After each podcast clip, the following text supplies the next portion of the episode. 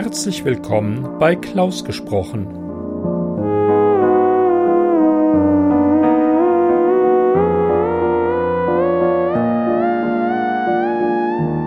Am Mikrofon Klaus Neubauer.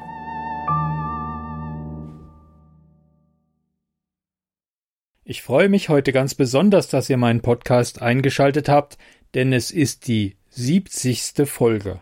Wow. Und das hat natürlich eine ganz besondere Fanfare verdient, die ich auch nicht schneiden möchte, weil mir das Ding so gut gefällt. Und bitte.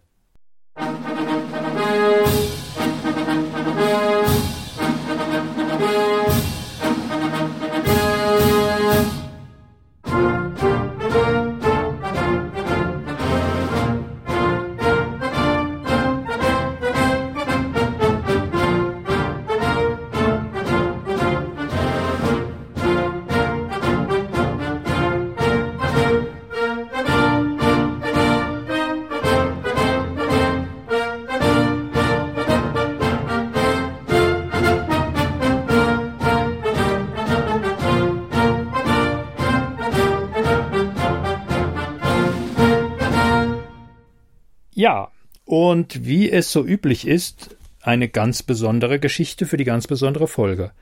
Nadja Neufeld hatte ich bisher schon fünfmal im Kurzgeschichten-Podcast. Das ist der absolute Rekord. Das ist jetzt dann die sechste Geschichte. Ähm, die Verfolger sind Stefan Barth mit drei Geschichten und Sarah L. Erschneider auch mit drei Geschichten.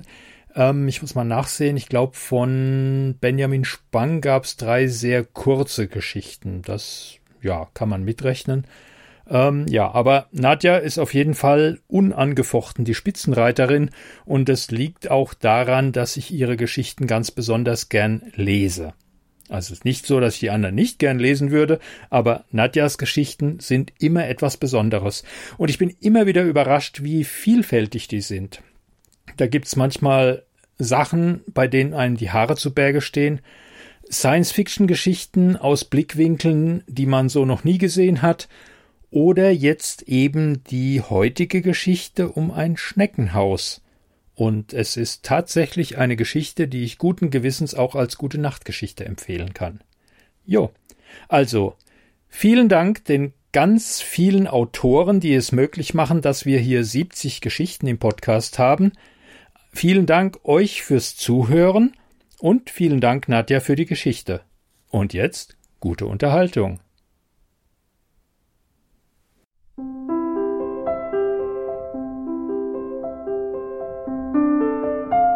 Das Schneckenhaus von Nadja Neufeld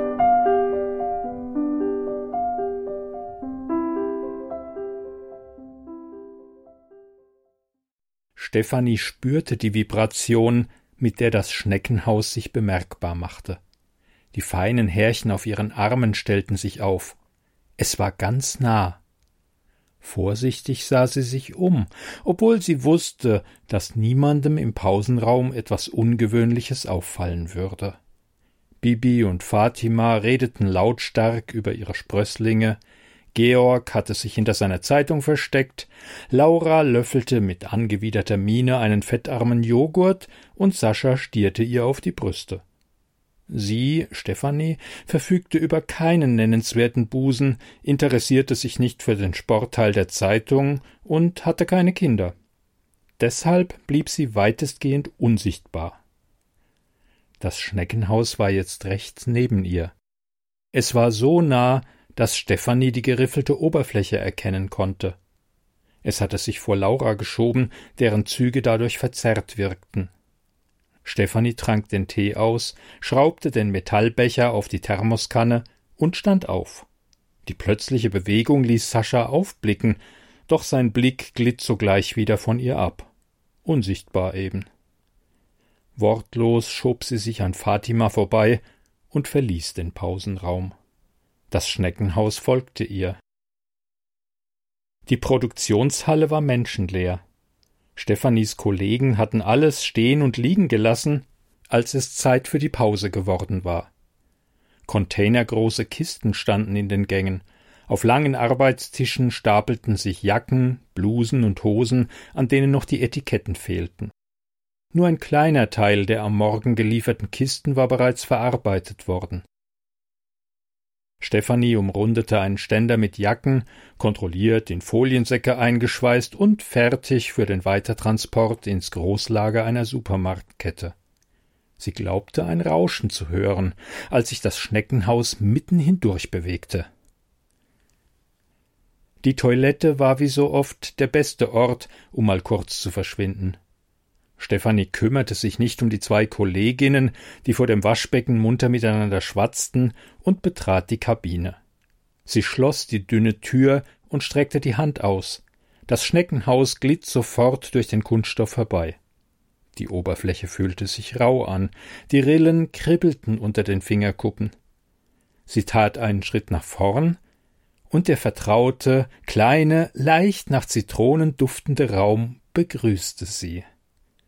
Hier drin war es immer hell, aber damit hatte Stefanie sich längst abgefunden.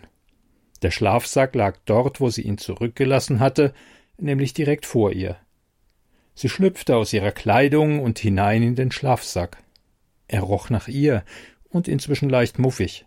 Sie sollte ihn bald ersetzen oder zumindest einmal gründlich waschen. Wo war die Schlafbrille? Stefanie fand sie und zog sie sich über den Kopf.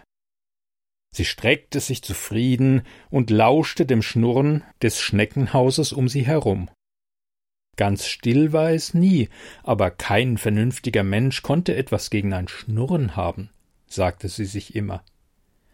Perfekt, dachte sie. Einfach perfekt. Stefanie schlief ein. Wenn sie im Schneckenhaus schlief, träumte sie nie oder konnte sich jedenfalls nie an ihre Träume erinnern. Beim Erwachen fühlte sie sich so erfrischt wie nach einem achtstündigen Schlaf. Vielleicht hatte sie tatsächlich ganze acht Stunden geschlafen, so genau war das nicht festzustellen. Die Zeit stand still hier drin. Wie immer war Stefanie zunächst etwas desorientiert. Von wo war sie gekommen? War sie zu Hause gewesen oder in der Fabrik? Mühsam setzten sich die Gedankenfetzen zu einem Ganzen zusammen die Fabrik, Arbeit, Frühstückspause. Vor ihr lag noch mehr als ein halber Tag Schufterei. Seufzend zog sie sich die Arbeitsschuhe an. Um sie herum schnurrten die Wände. Wenn Stefanie gekonnt hätte, wäre sie einfach hier geblieben. Aber es ging nicht. Nach spätestens zwölf Stunden stellten sich die Nebenwirkungen ein Schwindel, Herzrasen und Atemnot. Es dauerte dann ein, zwei Tage, bis ihr Körper wieder normal funktionierte. Also übertrieb Stefanie es lieber nicht. Herzukommen, um zu schlafen oder zu lesen, viel zu lesen, war kein Problem, aber in Maßen. Das Schneckenhaus gab sie frei, und sofort hörte Stefanie die beiden Frauen am Waschbecken. Für sie waren kaum zwei Sekunden vergangen. Im Pausenraum zeigte die Uhr an der Wand dass Stefanie keine fünf Minuten weg gewesen war. Also war noch Zeit, in ihrem aktuellen Buch weiterzulesen. Als sie es aus der Tasche zog, sagte Sascha Der Pferdeflüsterer? Hast du den Stephen King von gestern etwa schon durch? Kurz wusste Stefanie nicht, was er meinte. Stephen King. Ach ja, den hatte sie schon vor Tagen ausgelesen, vor gefühlten Tagen, für alle anderen war es gestern gewesen. Ja, erwiderte sie, hab ich. Laura, die in einer zerfledderten Zeitschrift blätterte, sah kurz auf und schüttelte nur den Kopf, als wollte sie sagen, hast du nichts Besseres zu tun, als ständig zu lesen? Sascha schnaubte. Wer so schnell liest, kriegt von dem Text sicher nicht viel mit. Ich lese nicht schnell, antwortete Stefanie wahrheitsgemäß und ließ ihre Stimme dabei abweisend klingen. Sie wollte endlich wissen, wie es mit Tom und Annie weiterging. Glaube ich nicht, feixte er. Gestern früh hattest du mit dem King gerade erst angefangen. Wie liest man achthundert Seiten an einem Tag? Die Zeit lief ihr davon. Sie hätte das Buch mit ins Schneckenhaus nehmen sollen, war aber so müde und gleichzeitig begierig darauf gewesen, dieser Gesellschaft zu entkommen, dass sie es schlicht vergessen hatte. Stefanie beschloss, Sascha einfach zu ignorieren und schlug den Evans in der Mitte auf, wo das Lesezeichen steckte. Vor ein paar Jahren hatte sie irgendwo gelesen, dass es in Übersee ein Gerät zu kaufen gab, auf dem man Bücher lesen konnte. Zwar wäre das sicher eine gewaltige Umstellung, von Papier auf ein Display zu wechseln, aber dann konnte jemand wie Sascha ihre Lektüre nicht mehr kommentieren. Sie hoffte, einmal so ein Gerät mit eigenen Augen zu sehen. Für das Lesen im Schneckenhaus wäre es natürlich nichts, denn dort blieb ja sogar die Armbanduhr stehen. Viel zu bald darauf faltete Georg die Zeitung zusammen und stand auf. Das war für die anderen das Signal, dass die Pause um war. Stefanie füllte neue Heftfäden in die Etikettierpistole und setzte die Nadel an den Bund der Jeans, die Bibi erreichte. Klack.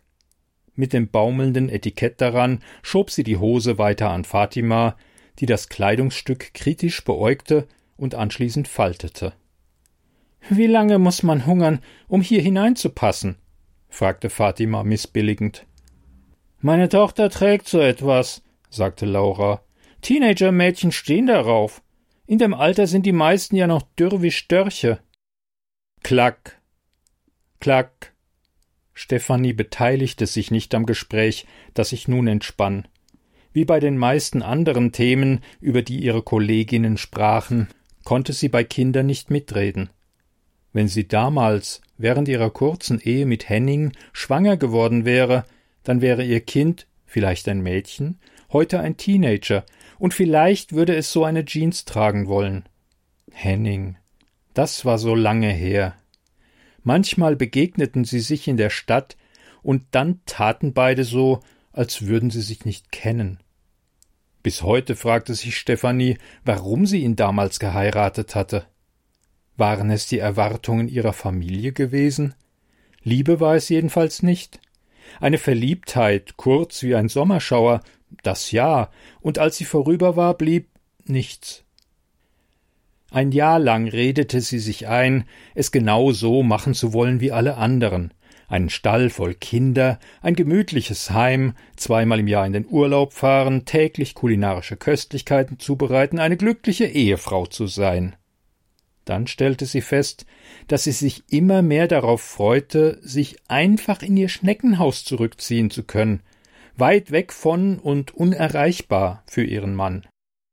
Dort konnte sie ihrer Leseleidenschaft nachgehen, der einzigen Konstante in ihrem Leben. Und wenn sie sich auf diese Weise von Henning zurückzog, wozu brauchte sie ihn dann überhaupt? Nach elf Monaten Ehe zog sie aus und reichte die Scheidung ein. Das Murren ihrer Eltern war seitdem die zweite Konstante in ihrem Leben. Ein Kind hätte sie sowieso nicht bekommen können, das wusste sie, Ihre häufigen Ausflüge ins Schneckenhaus waren schuld. Dort, im zeitlosen Raum, liefen die körperlichen Prozesse anders ab. Man bekam weder Hunger noch Durst oder eine volle Blase. Das Zeitverstrich spürte Stefanie nur mit dem Verstand, und sie maß sie an den gelesenen Seiten. Es fiel ihr wie immer sehr schwer, den Arbeitstag durchzustehen. Da sie sich oft ins Schneckenhaus begab und manchmal das Gefühl hatte, ihr Wunschleben spiele sich nur dort ab, war es in der realen Welt viel zu anstrengend. Es war zu laut, man musste Dinge tun, die einem nicht gefielen, man musste den Erwartungen der anderen gerecht werden. Wie es wohl die anderen machten? Sie zweifelte nicht daran, dass auch alle anderen Menschen Schneckenhäuser hatten. Denn wieso sollte ausgerechnet sie, Stefanie, etwas Besonderes sein? Weil niemand darüber sprach, vermutete sie, dass die meisten ihrer Mitmenschen es möglicherweise gar nicht wussten. Diejenigen, die das Geheimnis entdeckt hatten, behielten es für sich, so wie Stefanie. Und vielleicht fanden einige hinein und kamen nicht wieder heraus. Ob freiwillig oder weil sie den Rückweg nicht fanden, wer wusste das schon. Wenn Stefanie in der Zeitung wieder einmal über das spurlose Verschwinden einer Person las, dachte sie sofort an ein Schneckenhaus. Es konnte ein Fluch sein, für sie aber war es ein Segen. Nach der Arbeit nahm sie den Bus nach Hause, um noch ein paar Seiten zu lesen. Wenn ihre Füße nach einem Tag in der Fabrik nicht allzu sehr schmerzten, ging sie zu Fuß. Ihr war klar, dass sie als Ausgleich für die vielen Stunden im Schneckenhaus möglichst oft an die frische Luft gehen sollte.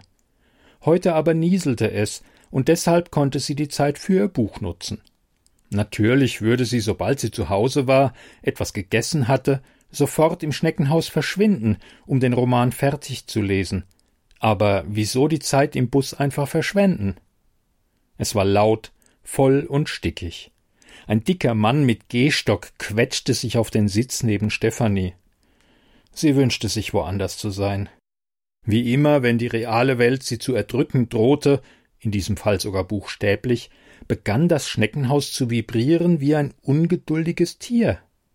Vielleicht war es ja wirklich ein Lebewesen. Stefanie war es noch nicht gelungen, das Geheimnis zu lüften, auch wenn sie schon oft darüber nachgedacht hatte. Wenn es eines war, dann sicher keines, das die Biologie erklären konnte. Manchmal überlegte sie, wovon es sich wohl ernährte, und die Antwort war immer dieselbe von ihrer, Stephanies, Verbindung zur Realität. Manchmal verschwand sie zehn oder gar zwanzigmal am Tag im Schneckenhaus, entweder um ein wenig zu schlafen oder um zu lesen. Bei der Rückkehr war es immer dasselbe. Die Welt um sie herum hatte sich nicht weiter gedreht. Die Kollegen tratschten immer noch, der Abwasch wartete immer noch, die Nachbarn schrien sich immer noch an. Auch nach all den Jahren war es befremdlich und niederdrückend. Die reale Welt verlor für Stefanie immer mehr an Substanz. Es gab nichts, zu dem sie gern zurückkehrte. Eines Tages würde sie einfach im Schneckenhaus bleiben. Für immer. In ihrer Wohnung klingelte das Telefon. Stefanie beeilte sich, die Tür aufzuschließen. Sie ahnte, wer der Anrufer war und war versucht, das Telefon zu ignorieren. Aus Erfahrung wusste sie aber, dass es dann den ganzen Abend immer wieder läuten würde. Wieso hebst du nicht ab? schnauzte ihre Mutter. Ich versuche es schon den ganzen Nachmittag. Stefanie knirschte mit den Zähnen. Das Schneckenhaus glied näher, war keinen halben Meter entfernt. Ich war arbeiten, Mama. Bin gerade zur Tür rein. Sie bückte sich, um die Schnürsenkel zu lösen. Arbeiten. Such dir endlich einen Ehemann, dann brauchst du nicht mehr zu arbeiten. Du hast ja keine Ahnung, wie unangenehm es mir ist, wenn ich gefragt werde, was du gerade machst. Oh, die Steffi ist nicht verheiratet, hat keine Kinder, liest bloß die ganze Zeit. Das ist demütigend. Stefanie legte den Hörer neben das Telefon und zog sich in aller Ruhe die Jacke aus. Aus dem Hörer drang das gedämpfte Zetern ihrer Mutter. Als sie ihn wieder ans Ohr hielt, hörte sie noch Erzählt habe? Frank, der ist zwar geschieden, aber einen anderen kriegst du mit 35 sowieso nicht mehr ab. Ich habe ihm deine Telefonnummer gegeben. Dann werde ich in den nächsten Tagen nicht ans Telefon gehen, erwiderte Stefanie im Stillen. Laut fragte sie Rufst du wegen etwas Bestimmtem an? Hoffentlich dauerte das Gespräch nicht mehr lange. Ihr taten die Füße weh, und sie hätte sich gerne hingesetzt. Das Telefonkabel reichte leider nicht bis zum Sofa.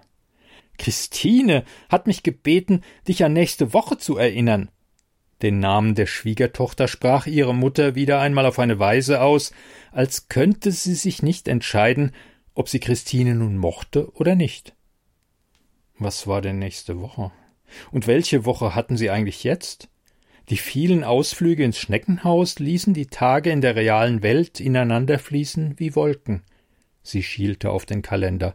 Dort stand eine Notiz Benno und Krr Urlaub. An die Pflanzen denken. Ich soll Ihre Pflanzen gießen, weiß ich, sagte sie. Dann ist es ja gut, erwiderte ihre Mutter. Nicht, dass du es bei der ganzen Leserei und Arbeiterei vergisst, fügte sie spitz hinzu. Wäre ja nicht das erste Mal. Sie aß Eintopf aus der Dose und zog sich etwas Bequemes an. Laut Fernsehzeitschrift lief am späten Abend Quincy auf einem der privaten Sender. Davor konnte sie noch ein paar Stunden schlafen, diesmal im eigenen Bett. Es war schade, dass sie nicht einfach ein Bett ins Schneckenhaus stellen konnte. Der Schlafsack war das größte Objekt, das sie dort hatte hineinbringen können. Der war ja schön und gut, aber ein Bett war natürlich nicht zu toppen. Als sie aufwachte, ging sie ins Schneckenhaus, um das Buch zu beenden. Sie setzte sich auf den Schlafsack und begann zu lesen. Später aß sie einen Apfel, obwohl sie keinen Hunger hatte, nahm sich ein anderes Buch, Tolstois Anna Karenina, und ging wieder hinein. Stefanie bewahrte keine Bücher im Schneckenhaus mehr auf. Wenn sie die letzte Seite eines Buches umblätterte, musste sie so schnell wie möglich mit dem nächsten Werk beginnen. Das machte sie so lange, bis ihr schwindlig wurde, und dann war es zu spät. Sie hatte nie ausprobiert, was geschehen würde, wenn sie versuchte, die Übelkeit im Schneckenhaus auszusitzen. Vielleicht starb sie daran. Das war sogar das wahrscheinlichste Ergebnis. Bevor sie mit dem Lesen begann, legte sie ein Lesezeichen auf Seite 500 ins Buch.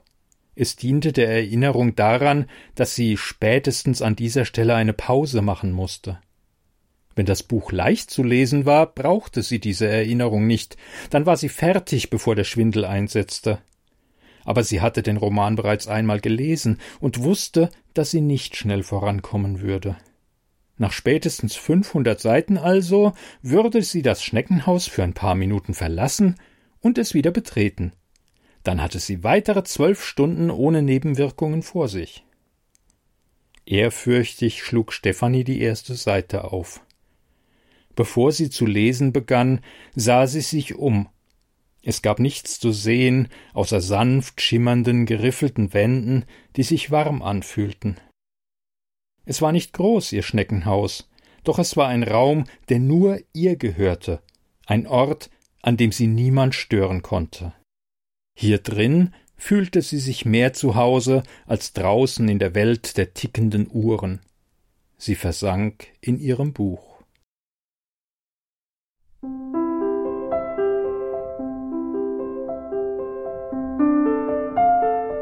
Sie hörten Das Schneckenhaus von Nadja Neufeld. Gelesen von Klaus Neubauer. Musik Johann Sebastian Bach Präludium Nummer 1 aus dem wohltemperierten Klavier, gespielt von Kimiko Ishizaka. Ruffles and Flourishes Hail to the Chief US Navy Band. Klaus Podcast Intro, komponiert und gespielt von Lawrence Owen. Vielen Dank, Nadja, für die Geschichte. Vielen Dank fürs Zuhören. Macht's gut und bis hoffentlich bald. Ciao.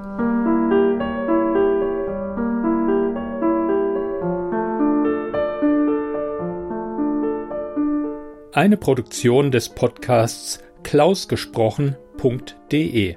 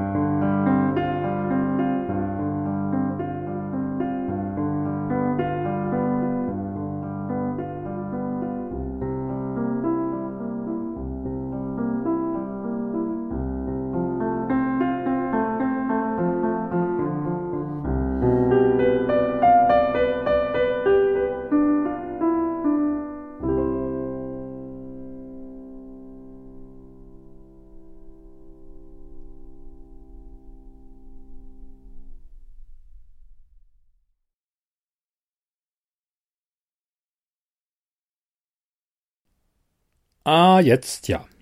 Da ihr immer noch dranhängt, wollt ihr wohl noch irgendwas hören. Nun, ich hätte da ein paar Outtakes. Sie sind nicht übermäßig lustig, aber es sind Outtakes. Jo, bis dann. Macht's gut. Ciao.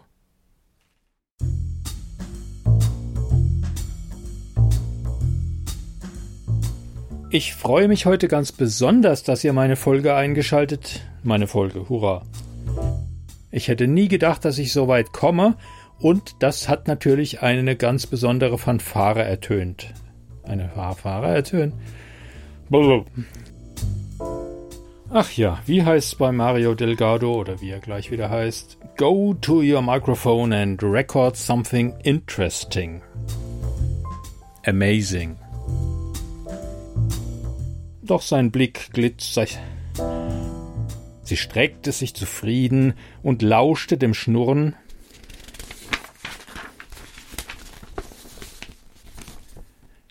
des Schneckenhauses um sie herum.